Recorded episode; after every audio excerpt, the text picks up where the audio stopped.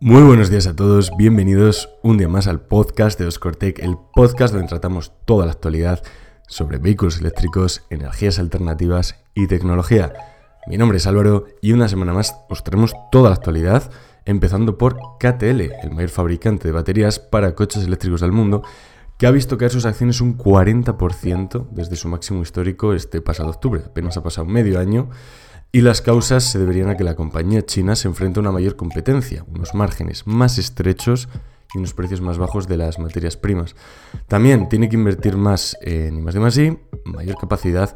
A pesar de todo, KTL sigue siendo el líder en tecnología e innovación y tiene bueno, una cartera bastante sólida que no, no, preocupa en cuanto, en cuanto a su futuro como es Tesla o Volkswagen. Entonces, bueno, su valoración sigue siendo bastante alta, pero un 40% menor desde máximos. La marca SEAT ha anunciado que no lanzará ningún vehículo eléctrico hasta 2026. La compañía ha explicado que bueno, esto se debe por la falta de infraestructura de carga adecuada, altos costes de producción, pero bueno, a pesar de ello se comprometen a reducir emisiones de sus vehículos existentes y a innovar con tecnologías más eficientes. SEAT yo creo que aquí se está curando un poco en decir, bueno, no vamos a sacar nuevos vehículos eléctricos, pero bueno, vamos a hacer todo en la medida de lo posible por avanzar y lograr menos emisiones. Yo creo que al final es un poco... se sienten obligados, ¿no? También a, también a ello. Ford ha anunciado planes para construir una nueva fábrica de vehículos eléctricos en Tennessee, una planta que se espere que esté operativa en 2025, una capacidad de medio millón de camionetas eléctricas al año y empleará casi 6.000 personas. Nada, nada mal. El objetivo es eh, fabricar aquí la camioneta F-150 Lightning, una camioneta que nos encanta, de la que hemos hablado un mogollón de veces y que se espera producir medio millón al año, que se dice pronto empezando, nada, en un par de, en un par de años. Importante información, si tienes un Lucid Air, la empresa, no sé, probablemente si ya lo tengas, lo tengas solucionado o estés en contacto con la empresa, para los que no lo sepáis, la empresa de Lucid ha llamado a taller a más de 1.500 vehículos por un error del sistema eléctrico que lo que puede provocar es un apagado repentino del motor incluso conduciendo. Todavía no se han reportado incidentes serios, pero bueno, ya hemos leído casos en Twitter de usuarios que bueno, ya se han llevado algún, algún susto, por suerte, sin complicaciones mayores, pero bueno, que al final es algo a, algo a tener en cuenta. Por otro lado, Tesla alcanza una cuota de mercado del 50% en ventas de vehículos eléctricos en Noruega. Noruega, un país que nos lleva años de ventaja en cuanto a infraestructura de carga, ventas de vehículos eléctricos y aquí Tesla demostrando también su, su poderío. Sí que es verdad que es un país con una capacidad adquisitiva, ¿no? un poder adquisitivo mayor que la media europea, pero aún así Tesla sigue manteniendo su, liderazgo, que creo recordar que en años pasados era incluso mayor. Sí que es verdad que con menos competencia, pero era, era bastante mayor. Vamos a hablar de la compañía Binfast, una empresa de coches eléctricos inteligentes de Vietnam que pertenece al grupo Bin Group, que probablemente hayáis escuchado, y que en Estados Unidos y en Europa, pues bueno, es menos conocida, pero igual suena algún vehículo como el VF34, el E35 o el E36. Pues bien, esta compañía mm, ha sido noticia esta semana y no por algo positivo, sino porque ha habido varios ejecutivos importantes que han renunciado, han abandonado la compañía. Son el director general de ventas, marketing global, el de ventas y marketing en Estados Unidos y el director general de marketing en Europa. Binfast no ha dado ninguna explicación sobre su marcha ni sustitutos, apenas ha dado ninguna explicación, pero esto huele ya bastante, bastante raro. Por cierto, tenemos la nueva estructura de los números BIN de los Tesla de 2023. Por daros un pequeño resumen, os hemos publicado en Twitter una imagen que lo simplifica todo mogollón, si queréis, eh, si queréis echar un vistazo, pero en general es un código de 17, de 17 dígitos. El número 11 indicará el origen, siendo A de Austin, Texas, F de Fremont, California, B de Berlín, China, de Berlín y C de China. También habrá una N para los fabricados en Nevada, que en este caso serán solo los Tesla Semi. Luego el dígito anterior, el décimo, será N para los modelos fabricados en 2022, P para el 2023 y el octavo dígito indicará el tipo de motorización, si es dual, único, en fin, diferentes para los diferentes modelos. Tenéis toda la información en Twitter, os recomendamos echarle un vistacillo si tenéis la curiosidad de ver dónde se ha fabricado, por ejemplo, vuestro modelo, que hemos visto que mm, sí que influye bastante en, por lo menos antes sí que había diferencias en los modelos fabricados en China que en los modelos fabricados, por ejemplo, en Estados Unidos. Así que, bueno, algo a, algo a tener en cuenta.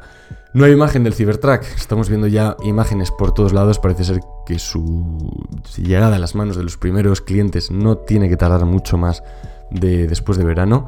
Y hemos visto el volante, no va a ser ni tipo yoke ni completamente redondo, es un volante que últimamente se está viendo mucho en modelos eh, de gama más alta de Audi, de BMW, forma un poco achatada por arriba y por abajo, que dicen que es muy cómodo, nunca he tenido la oportunidad de conducir un, volante así, dicen que es bastante cómodo y veremos si Tesla ya ha asumido este, digamos, error del volante tipo yoke que metió en los Model S y Model X Plate, que tanto revuelo generó, muchísima gente desencantada con el, con el volante, sí que hubo gente que lo defendió, pero por lo general sensaciones negativas.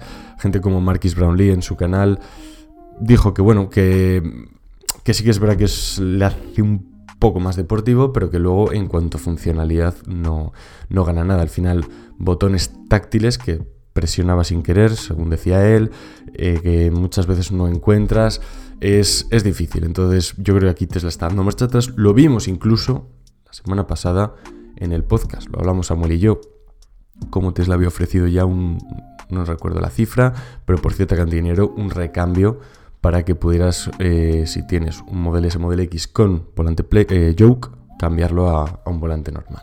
Así que bueno, veremos, veremos cuál es el volante final del, del, Cybertruck y cuáles son los siguientes volantes en cuanto a vehículos más, más normales como el Model 3 Model Y. Mientras tanto, Amazon y Rivian. Amazon ha anunciado que su flota de camionetas eléctricas de reparto fabricadas por Rivian, ha superado los 20 millones de kilómetros recorridos. Son 20 millones de kilómetros de cero emisiones y que supone un granito en el camino hacia la descarbonización, según ha asegurado Amazon. Con esta iniciativa, Amazon, pues bueno, sobre todo quiere demostrar su, su compromiso por, el medio ambiente. Y bueno, al final ya sabéis lo que pasó la semana pasada con, con Amazon y Rivian. Parece que Amazon se está desvinculando un poco de Rivian. Bueno, sí, un poco más al revés. Rivian de Amazon yo creo que Rivian va a anunciar algo en las próximas semanas, meses, porque es raro que, se desvincule de, de, Amazon, una empresa tan grande, tan rápidamente. En cuanto a sus acciones, bueno, hemos visto hoy mismo, a día de grabar esto, ha subido un 7% en el día, pero en lo que llevamos de, de año hemos visto una caída del 46 dólares por acción a 15 dólares por acción, algo que que bueno, está dando mucho que desear a los, a los inversores. Y bueno, al final es también un poco lo que está siguiendo todo el mercado, pero por ejemplo Tesla, que partió desde los 381, está ahora en 207, es decir, ha perdido casi la mitad de valoración. Por acabar, vamos a hablar de Polestar, que ha destacado que no entregará no entrará en guerras de precios con sus competidores en los mercados de vehículos eléctricos. Y yo creo que se van a acabar arrepintiendo. Ellos, han reiterado su compromiso de seguir desarrollando soluciones innovadoras y sostenibles y yo creo que el problema no es que no quieran, es que no pueden. Yo creo que todavía no han alcanzado este, este nivel de economías de escala para poder ofrecer precios competitivos y esto se está viendo, se está viendo reflejado al final. Empresas grandes como Volkswagen, con el modelo que sacó el otro día, del que tanto hablamos y que tan bonito es, ofrece un precio rompedor, 25.000 euros. Tesla ha bajado sus precios mogollón y lo seguirá bajando. Ellos mismos lo han, lo han reconocido. Y las empresas chinas que se están comiendo el mercado europeo con la llegada de cada marca. Entonces veremos qué acaba haciendo Polestar porque yo creo que por muy al sector de lujo que te, que te enfoques va a llegar un punto que, que, yo creo que esto no va a ser sostenible. Entonces probablemente acaben bajando precios, si no más, antes que, que tarde y veremos si esto va a afectar negativamente a las cuentas de la empresa, porque tampoco van a vender bajo pérdida y empresas que ya han hecho los deberes antes están, están notándolo en, las ventas. Antes de acabar quería daros un dato que me acabo de, que acabo de recordar. Tesla publicó información sobre el número de entregas y número de coches fabricados este primer trimestre. 440.000 coches producidos, 422.000 coches entregados a clientes. Una cifra sorprendente que asegura, bueno, desde luego el millón de entregas este año y veremos en cuánto, en cuánto se coloca. Probablemente los analistas estiman que entre 1.600.000, 1.800.000, veremos qué acaba sucediendo. Nunca, nunca se sabe si viene otra pandemia, otro problema en cadena de suministro, etcétera, etcétera. Pero lo que sí que es cierto es que son unas cifras muy buenas para Tesla y veremos si ya Berlín empieza a producir ya como, como esperamos, a la par que China que lo está haciendo realmente bien. Así que dicho esto, nos vemos la próxima semana. Pasad unos buenos días de Semana Santa si nos escuchéis de España, unos pequeños días merecidos de descanso. Así que un abrazo para todos y nos vemos en la próxima. Chao.